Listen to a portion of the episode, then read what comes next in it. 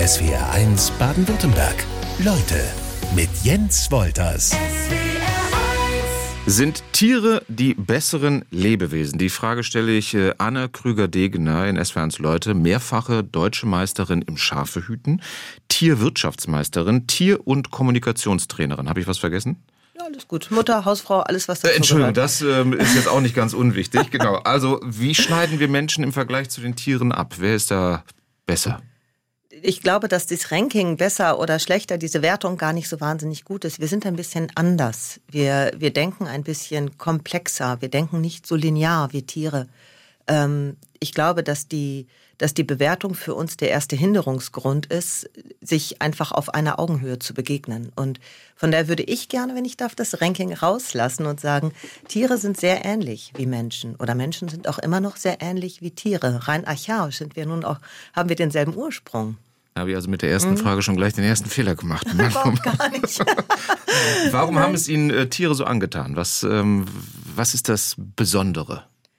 Vielleicht die Art und Weise, wie Tiere Menschen wahrnehmen oder Menschen zuhören, die Art und Weise, wie sie kommunizieren, die, die ähm, Art und Weise, wie sie Nähe geben, ähm, wie sie nicht fordern, wie sie nicht manipulieren und wie sie auch nicht ständig dominieren wollen. Also die Tiere sind schon, ähm, Tiere haben den Schlüssel zum Herzen. Auch in der Arbeit mit den Tieren, in der Arbeit mit den Menschen stelle ich das immer wieder fest. Und Und das ist auch egal, welches Tier es dann ist. Also das kann auch der kleine Kanarienvogel sein. Sie beschäftigen sich jetzt eher mit Hunden und Pferden und Ziegen.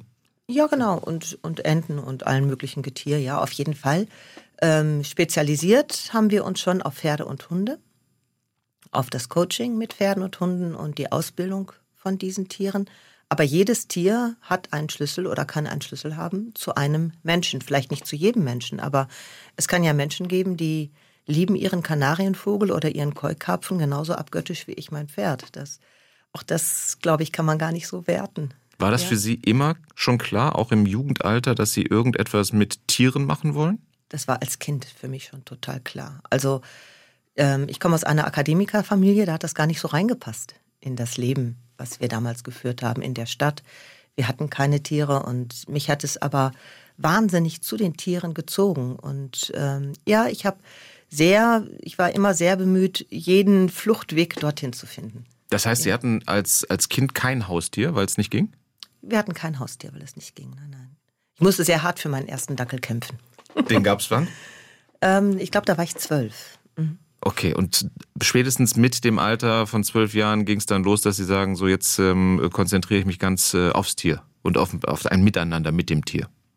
Ja, ich wollte dann unbedingt Tiermedizin studieren, genauso werden wie James Herriot, der Doktor und das liebe Vieh. Der eine oder andere mag ihn noch kennen, mit Der dem mit Land Rover. Genau, über Ja. Land fahren und kranke Kühe gesund machen. Und dann habe ich äh, nach dem Abitur also meinen ganzen Werdegang darauf angelegt und bin dann erst einmal in die Landwirtschaft gegangen, weil ich als Stadtkind von Tuten und Blasen keine Ahnung hatte und gerne von den Menschen lernen wollte, für die ich später arbeiten wollte. Und da ja, da hat die Landwirtschaft mich einfach gegriffen. Also dieses, das Leben für die gesunden Tiere und mit den gesunden Tieren und mein, mein Geist auch dafür einzusetzen, Tiere gesund zu erhalten. Die Art und Weise, wie wir Menschen mit ihnen umgehen sollten, damit sie gesund bleiben, dass gar kein Tierarzt notwendig ist. Die Landwirtin, die habe ich noch vergessen bei der Aufzählung, was sie alles sind und was sie alles können. Ähm, beschreiben Sie einmal so ein bisschen, wie Sie mit Ihrer Familie wohnen. Ich gebe den, den Ort zumindest mal vor, das ist Melle in Niedersachsen und jetzt kommen Sie.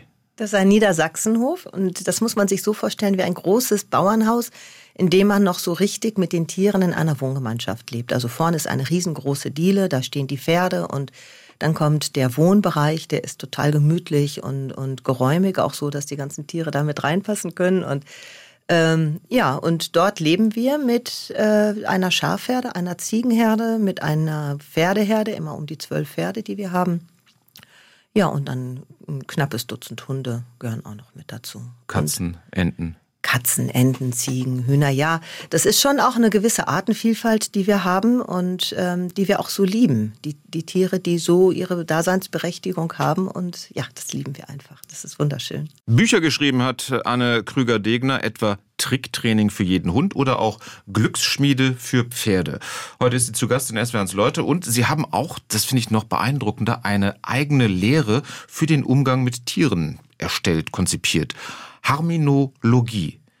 Das ist ein geschützter Begriff wahrscheinlich. Ja, genau. Harmoniologie ist ein beschützter Begriff, setzt sich aus zwei Worten zusammen. Harmonie, Logie. Und das ist eigentlich das, was wir alle wollen, auf einem intelligenten Weg mit den Tieren in eine echte Harmonie finden. Das wollte ich gerade fragen, was dahinter mhm. steckt. Ähm, wie lange haben Sie daran gesessen, äh, dass dieses Konzept tatsächlich stand?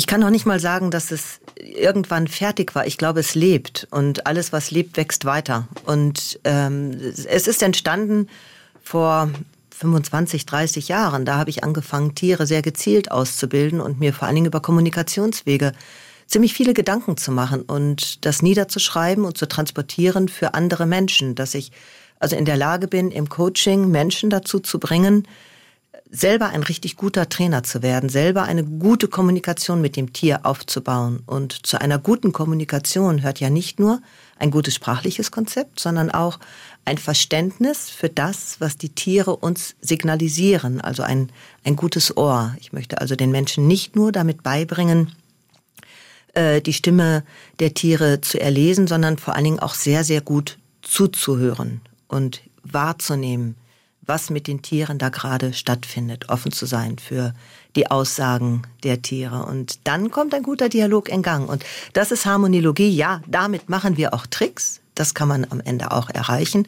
Ob der Hund eine Rolle kann oder Slalom oder ganz toll apportiert oder das Pferd am Ende piaffiert. Aber vor dem entwickeln wir stabiles Bindungssystem, entwickeln wir Vertrauen, ent entwickeln wir ein hohes Maß an Sprachhygiene. Und das Wort hört sich so sauber an, ja. wie es auch ist, weil wir, wir lernen nicht mehr Double Dutch zu sprechen, sondern über unsere eigenen Ausdrücke, über, über unsere Kommunikationswege mehr nachzudenken. Was meinen Sie mit Double Dutch? Double Dutch ist zum Beispiel jemand, der vor Ihnen steht, den Kopf schüttelt und sagt, das Essen war aber sehr lecker. Ach, okay. Ja, das sind ja. zwei völlig unterschiedliche Aussagen, die die Person dort trifft. Und äh, so, so wie äh, komm, mach Platz oder komm, hau ab oder komm, geh runter. Also das sind ja mhm. Äußerungen, die Menschen ihrem Hund gegenüber tun. Die im Widerspruch stehen. Total im ja. Widerspruch. Und das, den Menschen in seinem Geist ein wenig aufzuräumen, in der Sprache zu sortieren und damit eben auch den Tieren zu helfen, Menschen besser zu verstehen. Das ist schon ein guter Ansporn für mich. Sie sagen, dass äh, Sie sich für diese Lehre der Harmin Harmoniologie, da hatte ich den ersten Dreher schon, ähm, vieles bei den Tieren abgeschaut haben. Also dass das jetzt nicht von Ihnen kommt sogar, sondern Sie, Sie haben erstmal die Tiere gelesen. Vielleicht ist das genau der interessante Ansatz an dieser Lehre oder an dieser Methodik, mit der wir arbeiten. Denn es ist nicht aus der menschlichen Psychologie dem Tier übergestülpt, sondern wir haben die Tiere belauscht und nehmen die Kommunikationswege der Tiere und machen sie den Menschen wieder verständlich so dass wir die Missverständnisse aus dem Weg räumen können. Und in der Tat funktioniert das für Hunde genauso wie für Pferde. Das ist genau derselbe, dieselben Kommunikationswege die Tiere bedienen, räumlich, leiblich, akustisch, also die Art und Weise, wie Tiere sich uns annähern oder uns auch mitteilen wollen.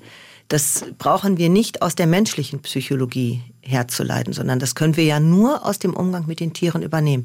Und auf diesen Weg habe ich mich gemacht und habe ganz, ganz viel von den Tieren gelernt. Ich habe sehr viel wahrgenommen. Ich habe sehr viel dazu niedergeschrieben und gebe es den Menschen mit, um näher an ihr Tier zu kommen. Aber Tiere belauscht, das klingt für mich jetzt, ich habe weder Hund noch Pferd, sehr weit weg. Also wenn ich. Tiere sehe, wenn ich einen Hund sehe, wenn ich ein Pferd sehe, dann würde ich eher erstmal auf ähm, den Körper achten, weil so ein Pferd kann schon wuchtig sein, da muss ich mich sowieso in Acht nehmen, bei einem Hund auch. Ähm, da würde ich jetzt weniger äh, aufs Hören achten. Ist das schon ein Fehler? Belauschen meint in, in meinem Wording vielleicht mehr, dass wir mit allen okay. Sinnen wahrnehmen. Also ich, ich nehme tatsächlich mit allen Sinnen die Tiere wahr. Ich nehme sie räumlich wahr, ich nehme sie in der Oberfläche wahr. Und ja, was Sie gerade sagten, das Pferd ist schon wuchtig, das kann einen schon mal einschüchtern oder auch Hunde können einen einschüchtern.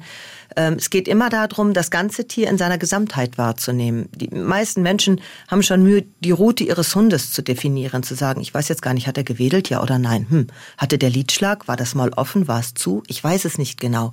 Und jeder Mensch kann das lernen, jeder Mensch tut es auch und wir, wir Menschen haben die Möglichkeit, uns gegenseitig wahrzunehmen. Das tun wir auch. Wir, jeder Mensch kann lesen, kann andere Lebewesen wahrnehmen, Lidschlag wahrnehmen, Atmung wahrnehmen, Spannung wahrnehmen.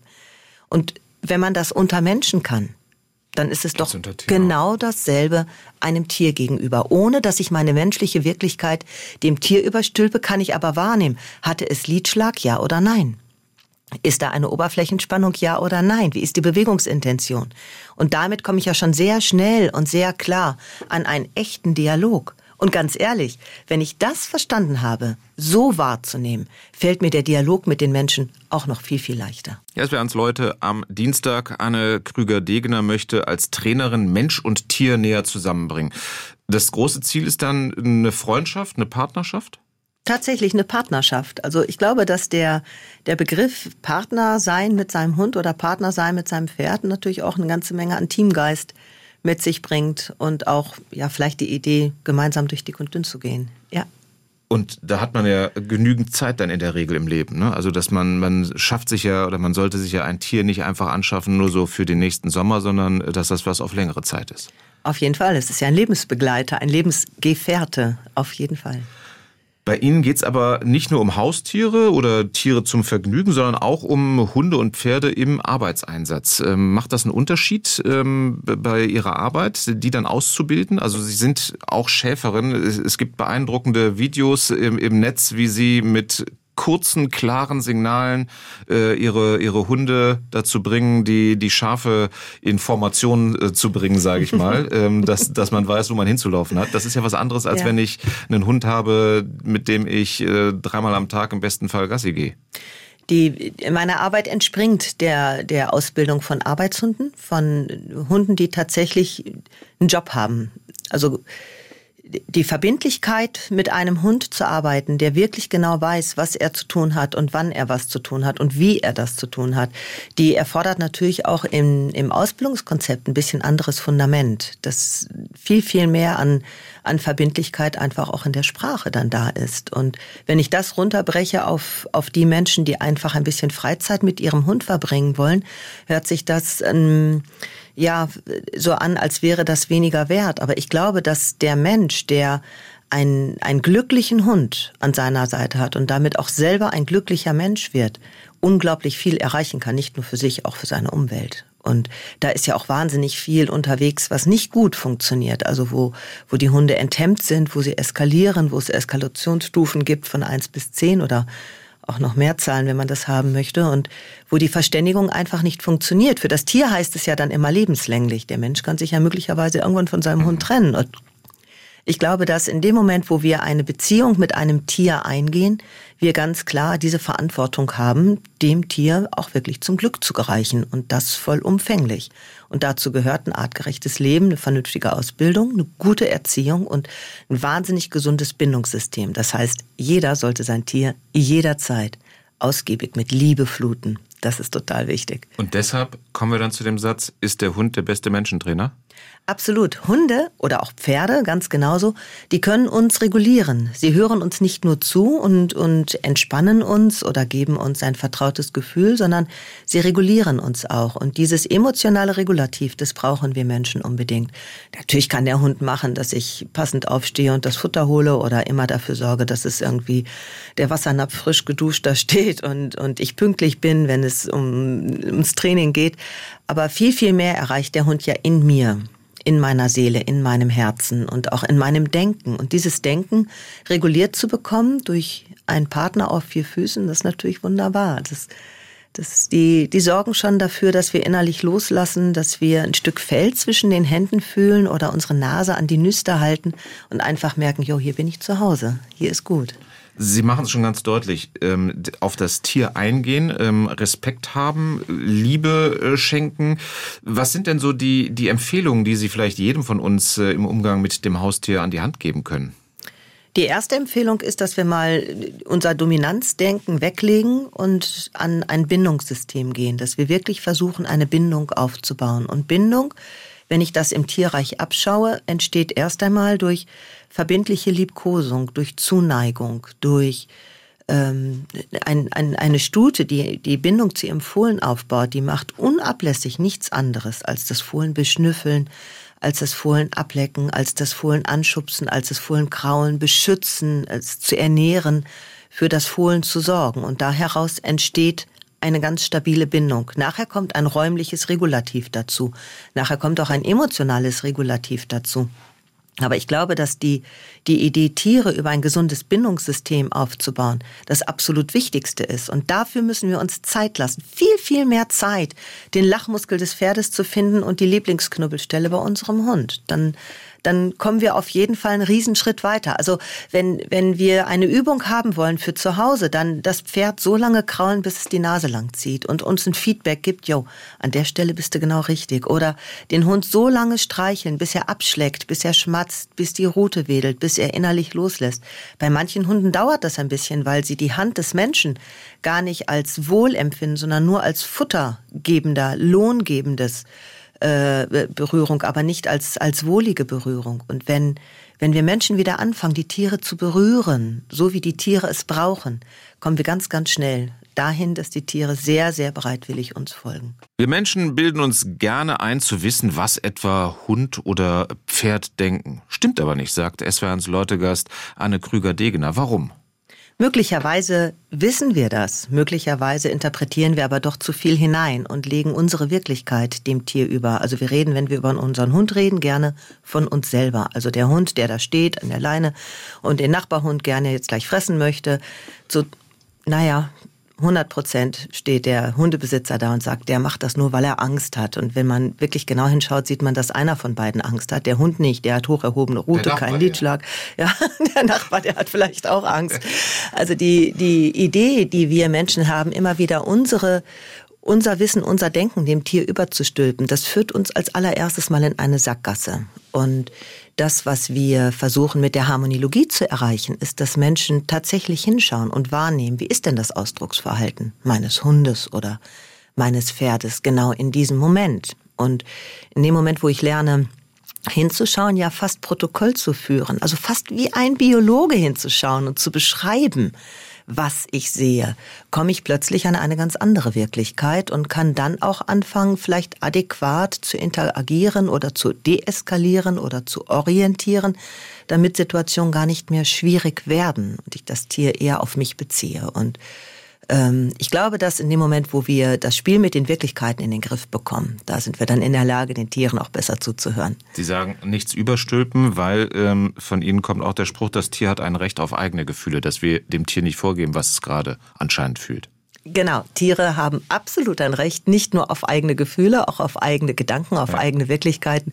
Und darin sollten wir die Tiere auch durchaus fördern. Fehlinterpretation. Ich dachte, die hätte ich seit der Schulzeit im Deutschunterricht hinter mir gelassen. Jetzt tauchen sie also nochmal auf. Andersrum gefragt, was verstehen denn die Tiere von uns überhaupt?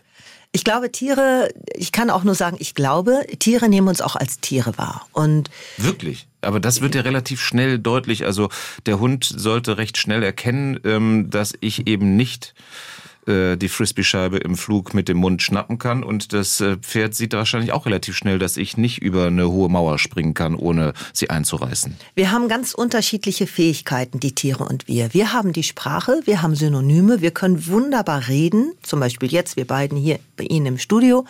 Tiere können wahnsinnig gut rechnen. Sie können Distanzen berechnen, sie können Winkel berechnen, sie können Geschwindigkeiten berechnen, Fluchtwege berechnen. Also während wir besser sprechen können, sage ich mal, können die Tiere deutlich besser rechnen. Und in dem Moment, wo ich in der Lage sein sollte, mit Tieren zu kommunizieren, ist für mich der Rechenweg der entscheidende. Okay. Dass ich also überlege, äh, in welchem Raum soll mein Tier sein und was soll es in diesem Raum machen? Im rechten Raum neben mir, im linken Raum neben mir oder in dem Raum vor mir? Wie kann ich den Raum eingrenzen? Wie kann ich den Raum ähm, ja auch sehr, sehr wohlig, angenehm, sehr sympathisch für das Tier gestalten? Und das sind so die ersten Schritte, wo wir anfangen, uns im Dialog mit dem Tier besser ja, ich sag mal, auszukennen oder auch, auch besser transportieren zu können als in dem Bereich der Interpretation. In dem Moment, wo ich die ganze Zeit versuche zu ergründen, warum ein Tier was macht, sollte ich erstmal erkennen, was es macht. Und dafür muss ich lernen, genauer hinzuschauen und offen sein für die Reaktion meines Tieres. Kurze Frage noch, was ist mit Leckerlis oder besser gesagt, wie lobe ich meinen Hund am besten? Wir loben ausschließlich über das Bindungssystem. Leckerlis bedienen das, Be das Belohnungssystem. Sagen wir, wir haben drei Systeme. Das Bindungssystem ist in meinen Augen das Entscheidende. Das Belohnungssystem ist zum Beispiel Spielzeug oder Leckerchen, egal ob bei Hund oder Pferd. Und dann haben wir das Bedrohungssystem und das möchten wir bitte ausschließen. Aber das Bindungssystem ist das einzige System, was dazu führt, dass das Tier stabil wird, dass das Bedrohungssystem sich beruhigt. Rein neurobiologisch ist der Aufbau über eine reelle Bindung, über Lob, über Streicheln, über Spiel, über echte Freude und echte Liebe absolut das Entscheidende. Anne Krüger-Degener ist weiter zu Gast im SW1 Leute Studio. Sie bilden Pferde für sportliche Wettkämpfe zum Beispiel aus und zeigen dann danach auch Kunststücke äh, mit fast all ihren Tieren in Shows. Was kann ich da sehen?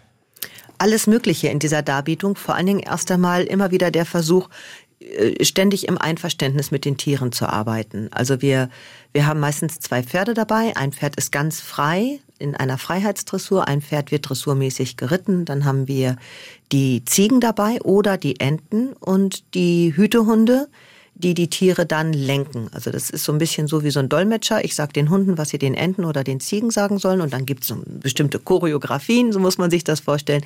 Und am Ende landen dann die Ziegen zum Beispiel auf dem Autodach oder die Enten laufen in unsere Zitrönente und oder werden nach Farbe sortiert, schwarz und weiß. Also damit sind wir nun schon weltweit unterwegs. Es ist ein sehr, sehr tolles Showbild, was wir haben als Familie, als Familien.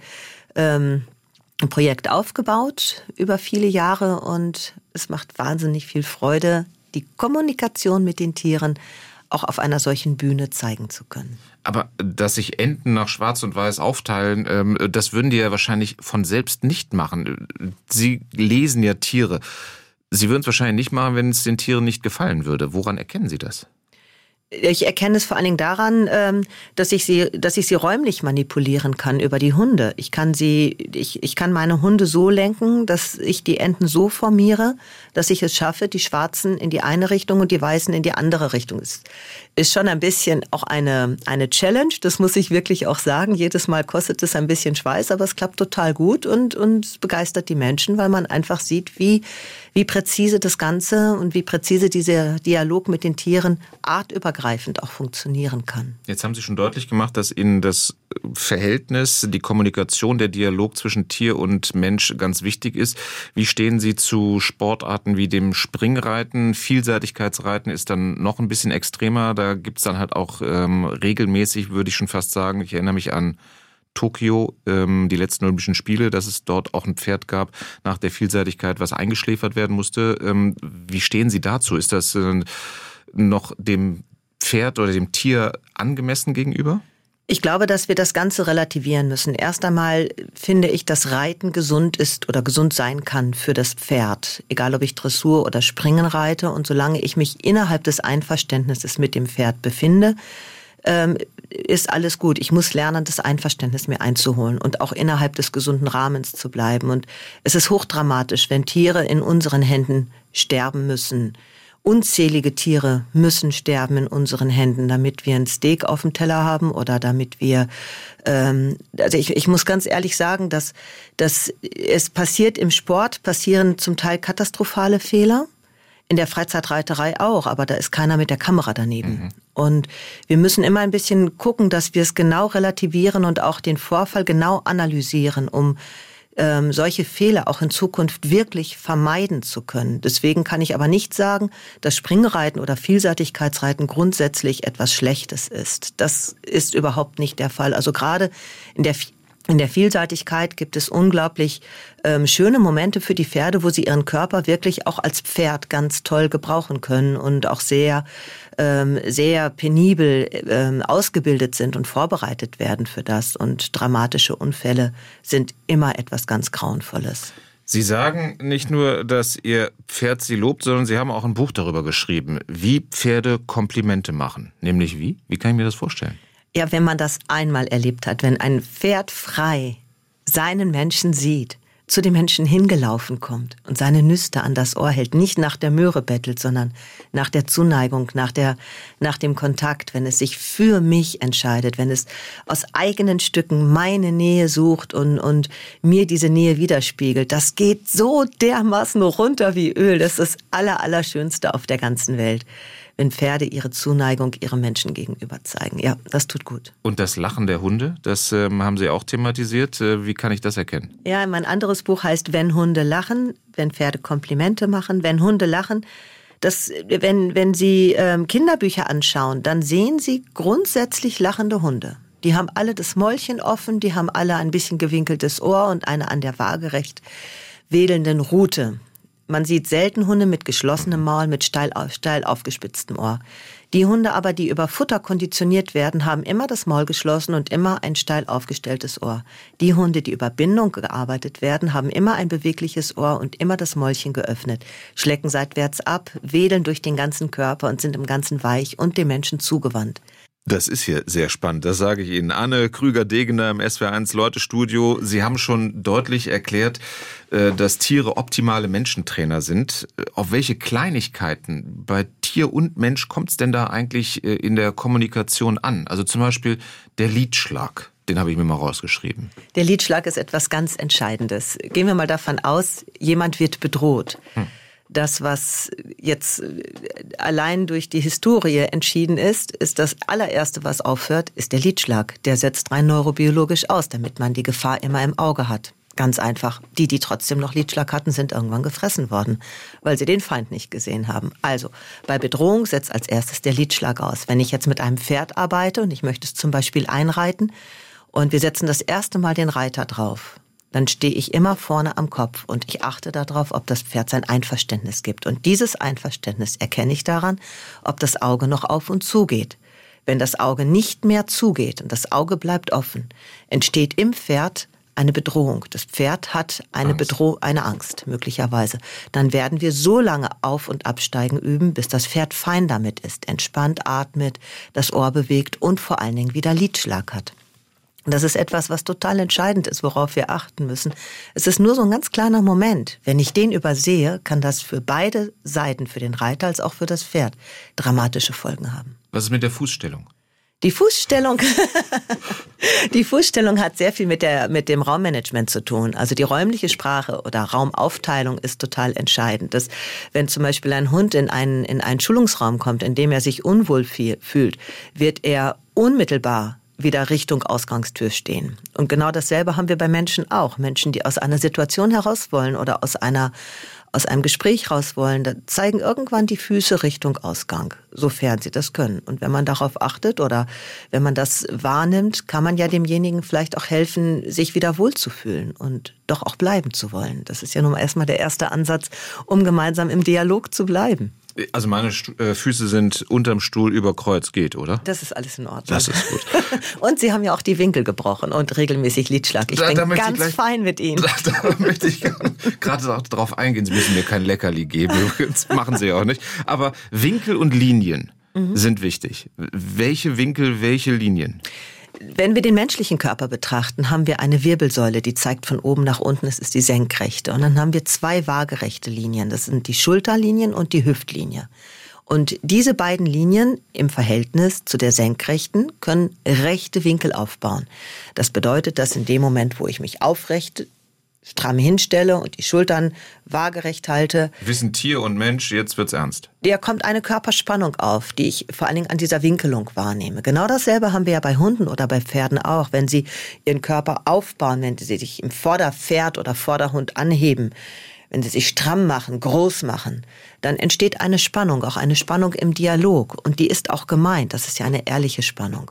In dem Moment, wo die Winkel gebrochen werden, in dem Moment, wo eine Schulter tiefer ist als die andere, die Hüfte gekippt ist, ein Knie nach vorne gezogen ist, sehr, sehr leicht zu erkennen, dass es jetzt wieder eine Entspannung gibt oder ein entspannter Gegenüber da ist. Genau dasselbe bei den Tieren auch.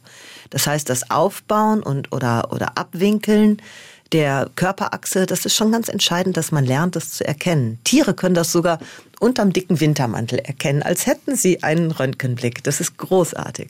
Was ist äh, mit der Nase, wenn ich ähm, mir an die Nase fasse? Was sagt das über mich aus? Was äh, lesen Sie da ab? Man, also ich beobachte sehr häufig, dass Männer sich an die Nase fassen, vor allen Dingen an die Nasenspitze. Also okay. Ja, vor allen Dingen bei Männern ist das so, wenn sie eine hübsche Frau sehen. Setzen Sie sich mal nachher ins Café und schauen mal, wenn Männer so machen, dann ist gerade irgendjemand vorbeigegangen, der sie interessiert. Tiere gehen immer als Thema, auch heute in SWRs Leute. Tiertrainerin Anne Krüger-Degener ist da und ich gucke noch mal einmal so ein bisschen, was uns die Hörerinnen und Hörer von SWR1 schreiben. Monika Wach schreibt, Frau Krüger-Degener spricht mir voll aus dem Herzen und der Seele. Das ist genau mein Thema, sagt Moni Schneider aus Haslach. Ähm, ich freue mich. Vielen Dank, dass ihr ähm, so viele tolle Menschen ins Studio holt. Äh, gerne. Dann gibt's jetzt hier noch äh, von Annelie Völker einen Verbesserungsvorschlag. Äh, sie vermisst so ein bisschen die Katzen bei den Ausführungen. Wir hatten es angesprochen, die gibt's natürlich bei Ihnen auch, ähm, weil sie sagt, Katzenerziehung ist ganz einfach. Innerhalb weniger Tage haben Sie uns, haben Sie alles Wichtige schon beigebracht, den Katzen. Wie sind Ihre Erfahrungen da so?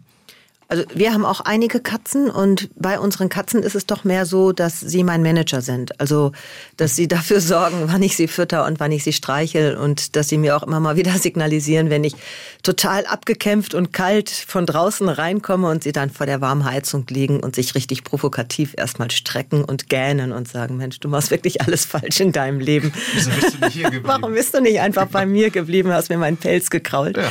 Also wir lieben unsere Katzen sehr und äh, wir gehen mit ihnen genauso ja, freundlich und liebevoll um, haben aber weniger den Ehrgeiz, dass sie besondere Kunststücke können, wie jetzt die Hunde oder die Pferde. Die Bindung ist aber dieselbe. Also die Bindungsarbeit, die wir mit den Katzen leisten, ist mit Sicherheit dieselbe. SWR1-Hörer Klaus Höhne schreibt, mein Hund hat keine Angst. Stimmt, ja. Das äh, deckt sich mit dem, was Sie sagen. Je größer der andere Hund ist, äh, desto weniger Angst hat er. Das macht mir manchmal Angst.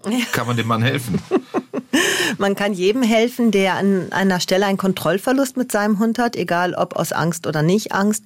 Dadurch, dass man lernt, den Hund zu orientieren. Also in dem Moment, wo der Hund den anderen Hund fokussiert, sollte der Hund lernen, auf seinen Namen sich sofort umzudrehen und zu seinem Menschen zu kommen. Damit würde der Hund mehr können als 99 Prozent aller Hunde auf der ganzen Welt, sich in schwierigen Situationen mit dem Namen orientieren lassen. Und damit ist die Situation auf jeden Fall entschärft. Aber zu dem Punkt zu kommen, ist ein langer Weg. Das ist der entscheidende Weg. Das ist viel, viel wichtiger als Sitzplatz Fuß oder hol die Frisbee-Scheibe. Einfach nur auf den Namen hören. Also wenn die Hunde wirklich lernen zu hören, sie müssen ja nicht immer gehorchen wie Soldaten, aber sie sollen hören. Und wenn ich das gut geschult habe, habe ich alles erreicht. Was habe ich hier noch? Nochmal was aus der Abteilung Katze. Äh, Ingrid Metzler. Hallo, meine Katze möchte immer als erstes mich begrüßen und dann gefüttert werden. Habe ich mal keine Zeit, läuft sie so lange von meinen Füßen, bis ich sitze und äh, ihren Kopf ähm, äh, streichel. Das äh, deckt sich wahrscheinlich dann auch so, dass äh, die Nähe viel wichtiger dem Tier ist als äh, das Futter. Ja, also die, das ist eine Katze, die gutes Bindungstraining mit ihrem Menschen macht und wieder auf einen leicht trainierbaren Menschen gestoßen ist. Machen Sie bitte genauso weiter. Erst streicheln, dann füttern. Hier gibt es noch eine kleine Kritik oder vielleicht müssen wir es auch gerade mal korrigieren. Moni hat geschrieben ähm, und wirft Ihnen vor, Sie würden nur schwarz-weiß denken. Hunde mit stehenden Ohren sind unglücklich. Mein Hund hat Stehohren, aber ist bestimmt nicht unglücklich. Das glaube ich auch. Und die meisten meiner Hunde haben auch Stehohren, sind auch nicht unglücklich, sondern es ist ein, es geht nicht um Glück oder Unglück, sondern ein Hund, der das Ohr stramm hochstellt. Das kann auch ein Hund mit Schlappohren machen. Der dreht dann die, die Ohrmuschel stramm nach vorne und stellt darüber das Ohr praktisch äh, nach vorne. Ähm, kein Lidschlag hat, das Maul geschlossen hat, Spannung im Rücken hat und die Rute erhoben hat, ist nicht der lachende Hund. Das ist das Einzige, was wir äh, versucht haben festzustellen oder einzulesen. Es geht nicht um die Ohrform, sondern um die Beweglichkeit der Ohrmuschel, die dann natürlich die Ohrform praktisch final aus, ausführt. Also der, der lachende Hund hat immer ein bewegliches Ohr. Kein angelegtes Ohr wie ein strammer Zopf, sondern ein bewegliches Ohr aus der Ohrmuschel, eine bewegliche Gesichtsmimik, bewegliche Augenbrauen und ein bewegliches Mäulchen mit einer schleckenden Zunge. So wollen wir es haben. Anne Krüger-Degener weiter zu Gast in SWRs Leute. Nehmen Sie uns mal ein bisschen mit in Ihren Alltag. Wie viel Zeit verbringen Sie draußen, wie viel drin? Die meiste Zeit verbringe ich in der Tat draußen. Also tagsüber könnten wir unsere Wohnung auch gut vermieten. Das wäre gar kein Problem. Wir fangen früh um sechs an. Wir füttern die Tiere selber. Wir reinigen die Stallungen selber. Ähm, ja, dann kommt das erste Coaching. So im Vormittag habe ich zwei, drei ähm, Coachings immer mit Schülern, die kommen und dann essen wir ordentlich Mittag, so gehört sich das. Und dann sind wir wieder draußen. Dann trainieren wir die Pferde gemeinsam, unsere Tochter Carla und ich. Und Ähm, abends gibt's dann immer noch mal einen Block Unterricht. Abendstall wird gemacht, wieder gefüttert, gereinigt. Wir missten die Pferde zweimal am Tag. Auch wenn sie den ganzen Tag auf der Weide stehen, schauen wir immer, dass alles sehr, sehr sauber ist. Ja, und mit den Hunden wird Fahrrad gefahren. Die Hunde kommen ins Teamtraining und ins Einzeltraining. Und ja, dann muss ich natürlich als Hausfrau und Mutter auch noch mein Haus ein bisschen in Ordnung bringen. Und dann falle ich abends meistens todmüde ins Bett. Wann ist das? Sie haben gerade gesagt, 6 Uhr geht's morgens los. Um Wann? elf fallen bei mir die Augen zu. Okay, das Ja. sind ähm, viele Stunden. Ja, das sind viele Stunden, aber wissen Sie, ich, ich lebe ein erfülltes Leben und ich habe immer ein bisschen Fell zwischen den Fingern und das macht mich immer froh. Ist das ein Traumberuf? Es ist der absolute Traumberuf, ein absolutes Privileg und ich bin sehr, sehr dankbar dafür, mein Leben so leben zu können. Das macht ja schon deutlich, so wie Sie es gerade aufgezählt haben, dass sich Ihr Leben eben nicht so gestaltet, dass Sie in äh, Radiostudios sitzen, so wie jetzt, oder Bücher schreiben, sondern Sie sind einfach Landwirtin aus Leidenschaft. Ja, absolut. Schäferin Haben noch einen Leiden. Hofladen auch noch? Ja, genau. Wir haben auch noch einen Hofladen. Wir haben eine große Schafherde, die wir auch leidenschaftlich lieben und, und umsorgen. Und wir betreiben das als Familienunternehmen. Und auch das ist natürlich auch, sage ich mal, ein ganz großes Privileg, dass wir da immer alle zusammen sein können und an einem Strang ziehen. Und was gibt's gerade Aufregendes bei Ihnen? Ähm, neue Tiere, junge ja, Tiere? Wir haben Welpen, wir haben Welpen aus der aus meinen Leistungs-Border Collies und auch da beginnen wir jetzt schon mit diesem Bindungstraining und wissen Sie, wenn ich meine Hände unten hinhalte und diese sieben Zwerge kommen angerast und jeder möchte sein Köpfchen in meine Hände drücken, hey, das macht was mit mir. Das macht mich einfach wahnsinnig glücklich. Diese Tiere berühren mich, sie regulieren mein Herz, sie sie bringen Glück und das ist natürlich auch immer ein Blick in die Zukunft. Aber das haben Sie doch auch schon mehrmals erlebt. Es ist immer wieder schön. Äh, Es ist immer wieder wie das erste Mal. Es ist einfach ein Traum. ja, wunderschön. Ich wollte gerade so nach den alltäglichen Glücksmomenten fragen. Ich glaube, das war einer. Ja, das ist einer von denen. Und es sind auch viele andere Glücksmomente, die man jetzt vielleicht nicht mit einer Schleife am Kopf oder, oder mit einem Pokal beschreiben kann. Aber es sind, ist die Zugewandtheit der Tiere und die auch einfach mal als Querschnitt zu sehen, dass die, dass die Tiere glücklich sind, dass sie auch lieb miteinander umgehen, dass wir diese Artenvielfalt haben und das geht alles gut. Alle sind, sind fein miteinander. Das sind alles Glücksmomente, die man im Leben haben kann. Auch wenn es matschig draußen ist oder regnet, das ist nicht schlimm. Also das, das ist schon toll, das alles so erleben zu können. Aber Ihr Laden läuft auch nur, wenn Mann und Tochter richtig mitziehen. Wir müssen das schon alle gemeinsam auch stemmen wollen und nur wenn wir wollen, wollen wird's gut. Gibt's noch so einen Traum, den Sie sich ähm, beruflicher Art auf jeden Fall äh, erfüllen würden? Ja, die Harmoniologie lebt weiter und sie wird auch weiterentwickelt und ähm, die, die Kommunikationstechniken und, und auch die Wahrnehmungstechniken in den Menschen weiter zu fördern, das ist für mich schon echt ein, ein ganz großes Ziel. Das war SWR1 Leute für heute. Danke, Anne Krüger-Degener, fürs Kommen. Vielen Dank für die Einladung. Ich habe mich wahnsinnig wohl bei Ihnen gefühlt. SWR 1 Baden-Württemberg. Leute, wir nehmen uns die Zeit.